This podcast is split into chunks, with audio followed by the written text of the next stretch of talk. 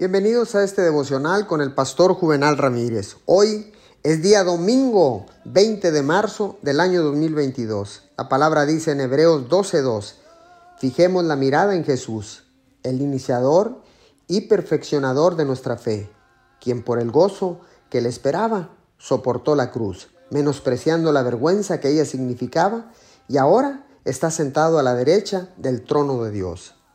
Jesús dijo que a pesar de que despreciaba la vergüenza de la cruz, la soportó por el gozo de obtener el premio al otro lado de la misma. Numerosas personas me han dicho que no cambiarían lo que pasaron por nada, simplemente por cómo los cambió y los acercó a Dios. Podemos despreciar lo que estamos pasando mientras lo estamos pasando. Nadie disfruta de ningún tipo de sufrimiento, pero si podemos creer que algo bueno vendrá del dolor, podremos soportarlo.